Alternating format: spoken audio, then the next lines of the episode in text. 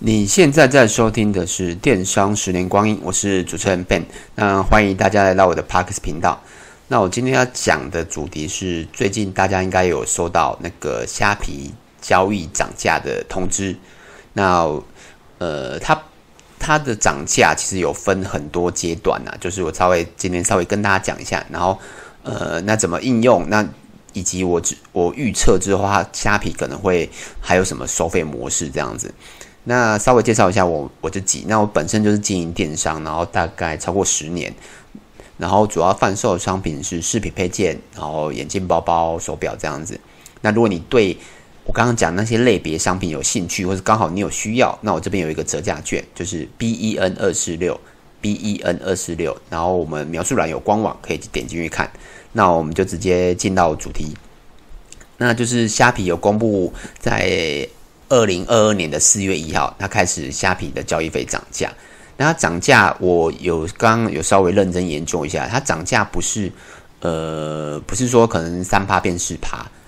它是有一个时间，它就是有一个促销档期。那每个月大概有四天，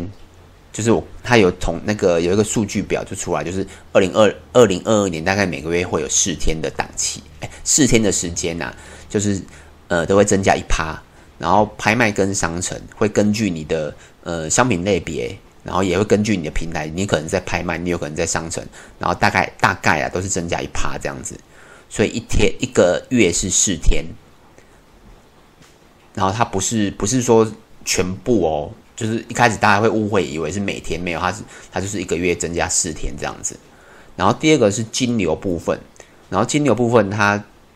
是公布是是公布。呃，部分的使用的金流部分是涨价的，譬如说货到付款、转账或是虾皮钱包，然后基本上都是涨一趴，就是不管是拍卖或是商城都是涨一趴这样子。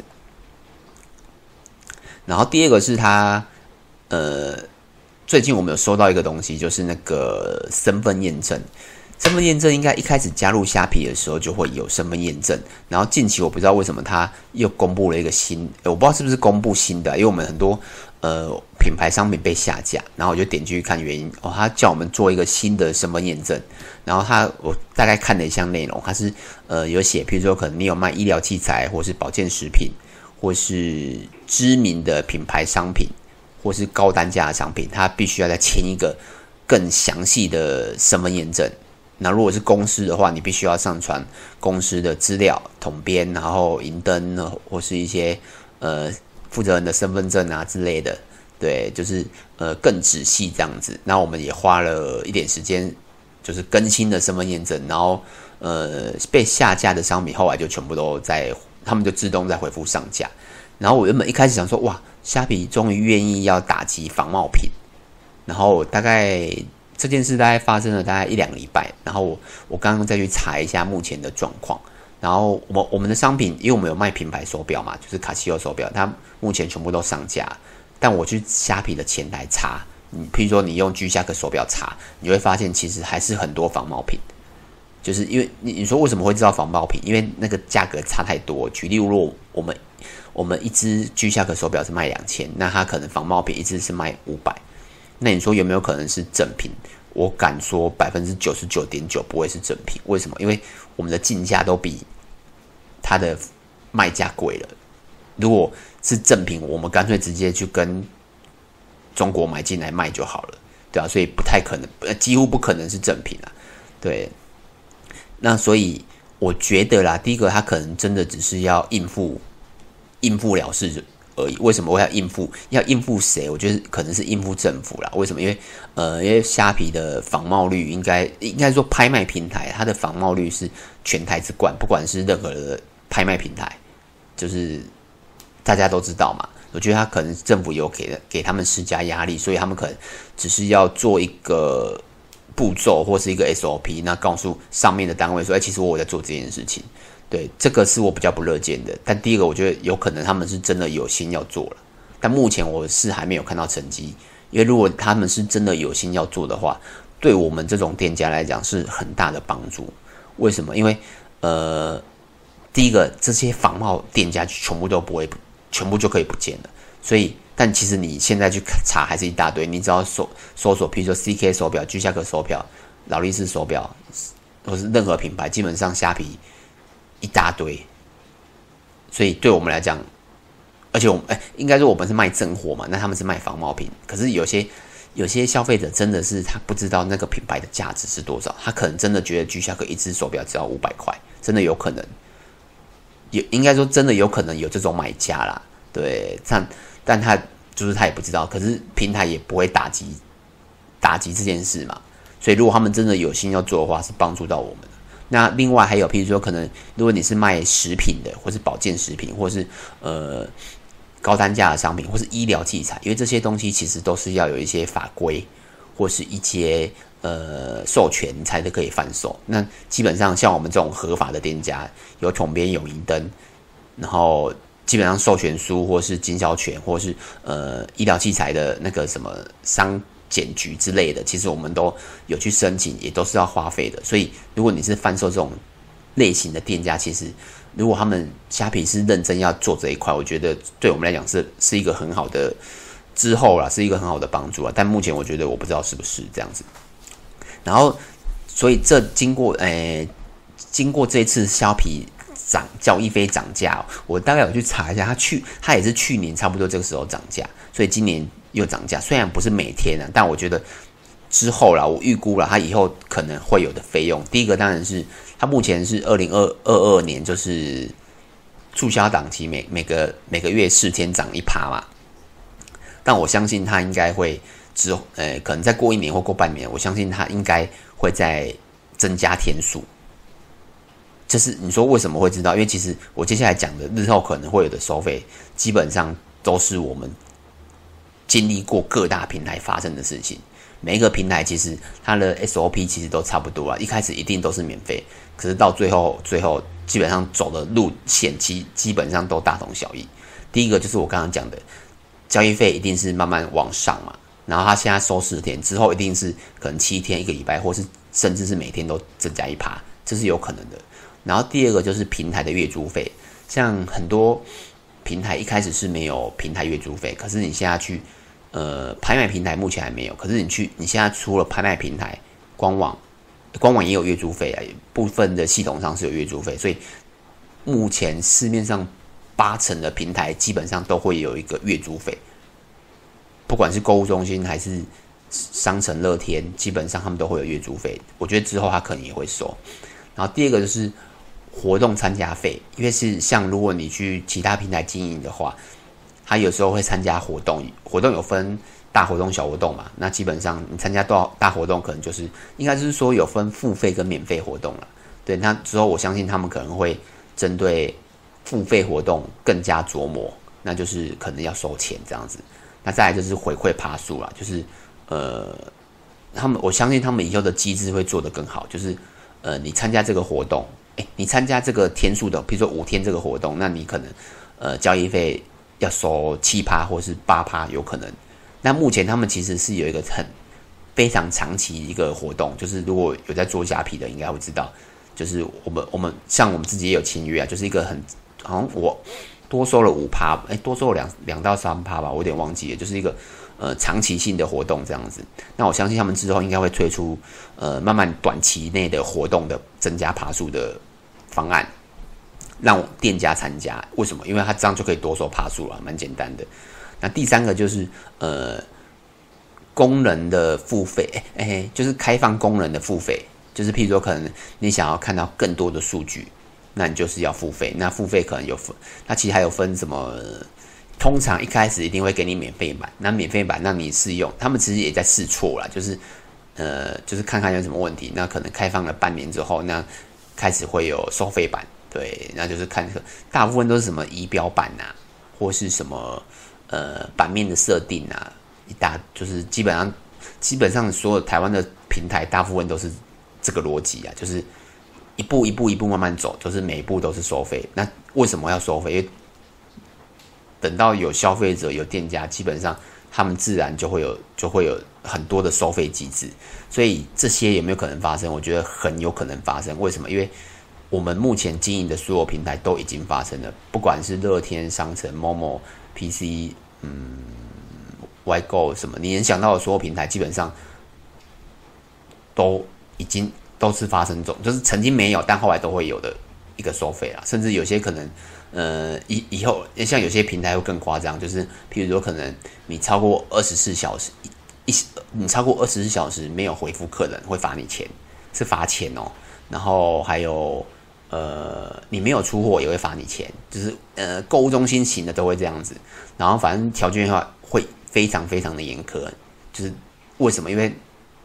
他有人流嘛，他不怕你走。对，但是大大概是这样子。那第三个，我觉得，嗯，跟因为它的费用跟它的成本一定会一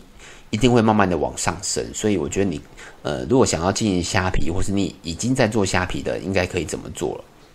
可以去思考一下，因为虾皮我敢说应该是全台湾最竞争的平台。怎么说？因为它有中国的店家。那中国的店家有什么优势？就是第一个，它不用开发票，不用开发票就省了税金五趴。那再来是，呃，中国的店家很多都是以不赚钱的经营方式。那你说为什么他们要这样？其实，呃，以我们台湾人。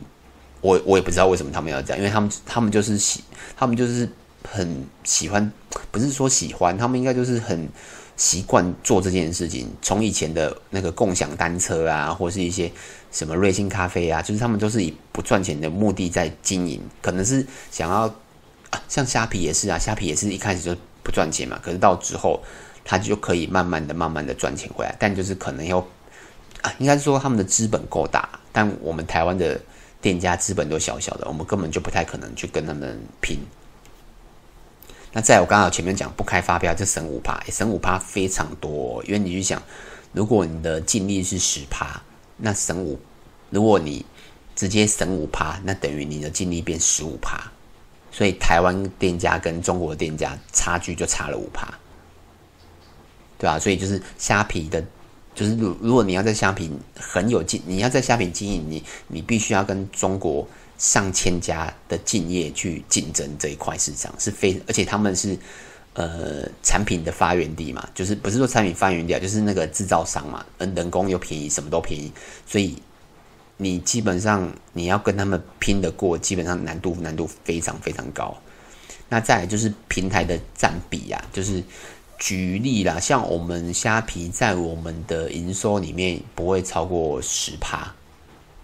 那你说为什么不超过十趴？第一个当然是我们经营虾皮也没有经营到很好了。原因是为什么？因为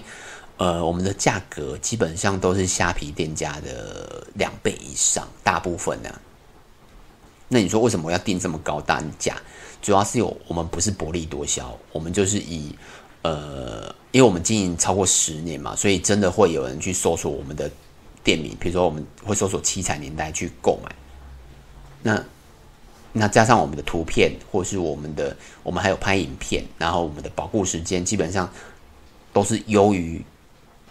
虾皮的几乎啦九成的店家，所以我们提供的服务什么基本上都会比呃，加上我们的成本也有比比那个虾皮上的店家都高。所以，我们第一个，我们一定要单价，我们一定不可能跟他们同价，所以自然而然的，我们的价格卖的价格也不会很漂亮，所以基本，所以自然的营业额也不会高了。那就是，所以我刚才讲，就是我们的虾皮占我们的营收没有超过十趴，所以如果你去想，如果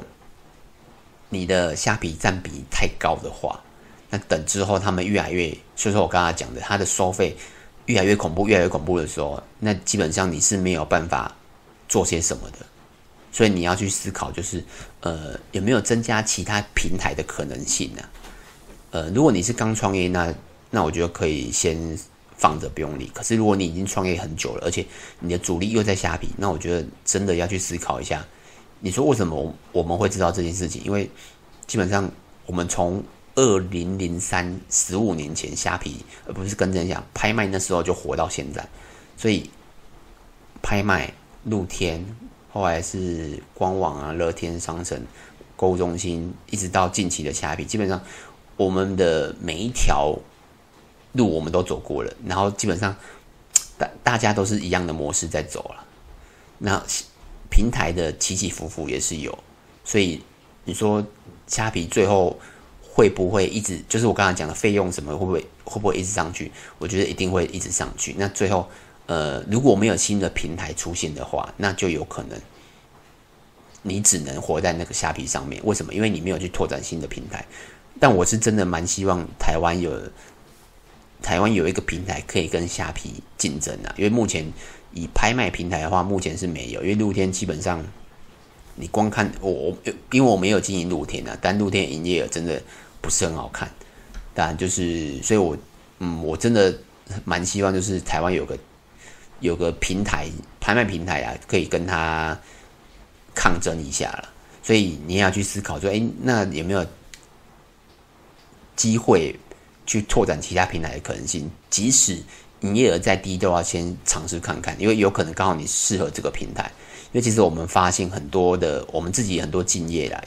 在早期的时候，他其实跟我们一样有很多的平台，可是到后期，因为因为他们发现虾皮的营收比较好，所以他们把很多平台都关掉了，就是他们本来的平台都关掉，那就可能只剩下呃两个平台。可是当那两个平台生意不好的时候，或是呃各项费用都偏高的时候。这时候就很危险了，对吧？所以，所以我们自己，我们目前手上应该还有四到五个平台，所以我们每个平台的除了官网啊，其每个平台的营收其实占比都还蛮平均的。所以有时候可能 A 平台不好，但 B 平台好，所以其实会会互补一下啦，大概是这样子。那今天大概是针对虾皮的一个交易交易的呃经验谈这样子啊。那有什么问题也可以到 FB 跟 YouTube 找我，那名字都是电商的十年光阴。那也可以到 Apple Podcast 给我一个五星评分跟留言，就这样子了，拜拜。